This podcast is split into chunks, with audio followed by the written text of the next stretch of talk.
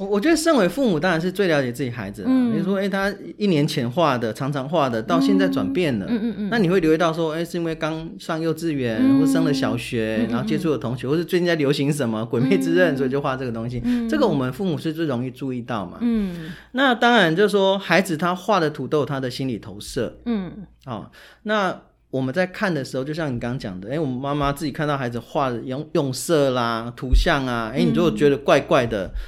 呃，第一个你会去开始去注意说，这个孩子最近是接触到什么，或者是我们的家庭教养或者学校的教育，是不是对孩子产生了什么影响？嗯那再来一个，其实也是我们自己的投射哦。嗯就像你刚刚讲，我看一幅画，你看起来是悲伤，嗯另外人看的不见得是悲伤，嗯因为每个人也有一个心理投射。嗯嗯啊，所以一个作品产出之后，一个艺术家的作品产出之后，其实观者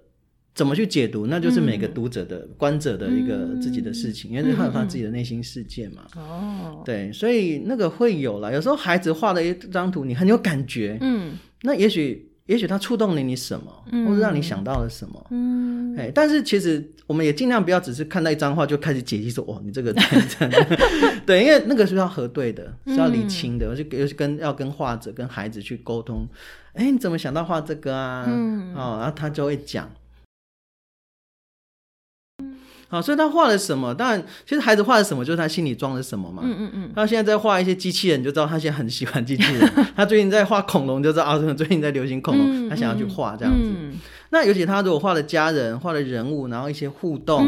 嗯。哎、你就去跟他聊啊、嗯这个我说这个就没有防卫机制，他就反而很自然，就可以在聊天中当中就讲出他自己的一个心理的感受啊、想法啦、或者遇到的问题啊、挫折这样子。哎、那你就很自然就跟孩子就联系上了，啊，心就连接在一起了，这样子。